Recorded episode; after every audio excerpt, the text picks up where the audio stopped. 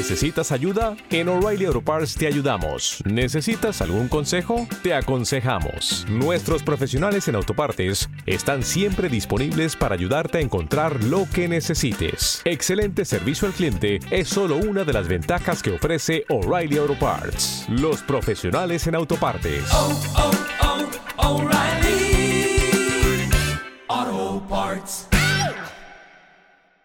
Bienvenidos a un nuevo Daily News de Somos Eléctricos, tu podcast diario sobre coches eléctricos.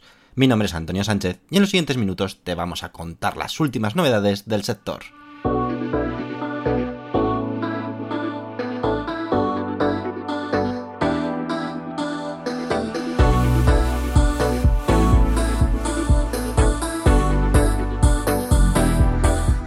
Comenzamos nuestro programa número 7. Muy buenas y bienvenidos a nuestro Daily News. Hoy es 26 de enero de 2023 y si estás apoyando este podcast pues lo estarás escuchando el mismo 25 de enero de 2023. Es una de las ventajas de apoyarnos. Y empezamos con una noticia importante y es que Audi actualiza su patinete eléctrico Kick Scooter con varias mejoras. Sí, Audi tiene un patinete eléctrico. Lo más destacado del patinete eléctrico eh, es su potencia de 500 vatios y su autonomía, atentos, de hasta 80 kilómetros, gracias a la batería de 840 vatios hora, posibilitando incluso velocidades máximas de hasta 25 km hora, limitadas por, por ley. El Kick Scooter equipa neumáticos de 10 pulgadas, luces delanteras y traseras y frenos de disco hidráulicos delanteros y traseros de 120 mm. Este actualizado Audi Electric Kick Scooter Powered by Egrid tiene un precio pues algo elevado, ya que parte de los 2.075 euros. La última patente de Apple nos da nuevas pistas de su coche eléctrico y autónomo. La patente presentada por Apple muestra una imagen que detalla la innovación patentada en cuestión. Lo primero que nos damos cuenta es que la apertura de las puertas, tanto para las plazas delanteras como para las plazas traseras, permiten una apertura de hasta 180 grados. Esto en un principio ayudará a que la entrada y salida del vehículo se realice de una forma mucho más cómoda. También se aprecia que no cuenta con un pilar B, veremos a ver cómo soluciona este tema Apple.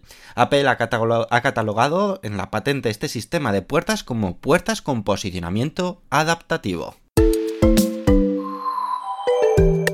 Y sumamos a la ciudad de Madrid una nueva electrolinera ultra rápida en funcionamiento en la misma ciudad.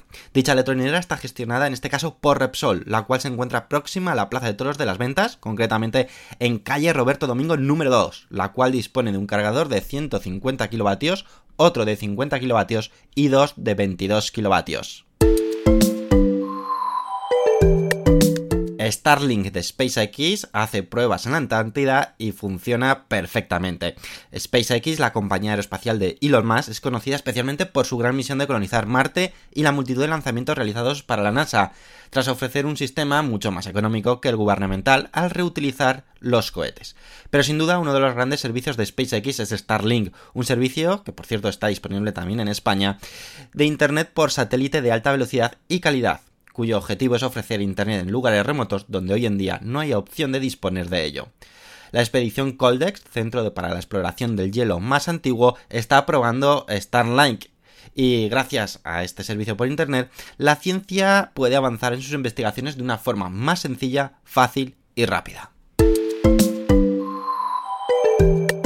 Lucid Motors presenta una nueva unidad de propulsión eléctrica para deportes de motor, ya que se utilizará en la Fórmula E. Lucid Motors ha presentado esta nueva unidad de propulsión eléctrica de sorpresa, destinada, pues como decimos, a los deportes de motor.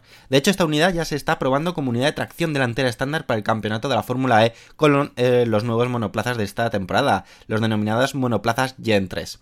Compuesto por motor, inversor, diferencial y transmisión combinados, todo ello en un peso de tan solo 32 kilos, esta nueva unidad de propulsión eléctrica es capaz de ofrecer 469 caballos y de alcanzar una velocidad máxima de rotor de 19.500 revoluciones por minuto. Audi se une a Alliance for Water Starway Ship, también conocido como AWS, reforzando así su compromiso con el uso del agua. Dicha unión refuerza su compromiso con la reducción del consumo de agua, enmarcado en su programa medioambiental llamado Mission Zero. En concreto, Audi quiere reducir su consumo de agua ecológicamente ponderado por vehículo producido para 2035. En los cinco sitios de producción de Audi, quieren pasar de 3,75 metros cúbicos a utilizar tan solo 1,75 metros cúbicos. El objetivo final es dejar de usar agua potable en los procesos de producción. Nuevo Lexus UX 300e, una esperada actualización que trae consigo una mayor batería y también una nueva subida de precio. Esta nueva versión ofrece una autonomía de hasta 450 kilómetros, antes 315 kilómetros, se nota una gran diferencia, y esto es gracias a su batería más grande de 72,8 kWh, el cual antes montaba una de 54,3 kWh. Añaden desde la marca que también se ha mejorado la rigidez de la carrocería mediante 20 puntos adicionales de soldadura. Otro punto que destaca la marca de esta actualización es la mejora del denominado Lexus Safety System. Adicionalmente también se ha añadido asistencia en la dirección de emergencia y una nueva función de control de velocidad para desacelerar automáticamente en las curvas. En el interior se ha optimizado el panel de instrumentos y la consola central por fin es táctil. El Lexus UX 300e ha subido de precio, como hemos dicho, partiendo ahora desde los 52.900 euros. Esto supone un aumento de precio de 3.000 euros para la misma versión comercializada en 2020. Tenemos venta a la vista. Ford podría vender su fábrica alemana a Bit. Según hemos podido saber, Ford estaría planteándose la posibilidad de vender su emplazamiento de Alemania al fabricante chino Bit. Parece, en base a esto, que la compañía china Bit comprará a Ford su, fábrica ubicada en San Luis, haciendo de ello un emplazamiento para sus vehículos eléctricos. Y es que recordemos que Bit finalizó el año pasado la producción de vehículos de combustión, centrándose únicamente en híbridos enchufables y 100% eléctricos. Y estamos viendo algo muy claro. Los fabricantes chinos buscan emplazamientos europeos y los fabricantes europeos buscan emplazamientos chinos. Algo está cambiando, ¿no creéis? ¿Realmente Tesla mintió con el vídeo de demostración de conducción autónoma que publicó en 2016? Tesla ha sido acusada de mentirosa por dar a entender que ese vídeo fue manipulado y trucado para dar la impresión de que el vehículo iba conduciendo de forma totalmente autónoma.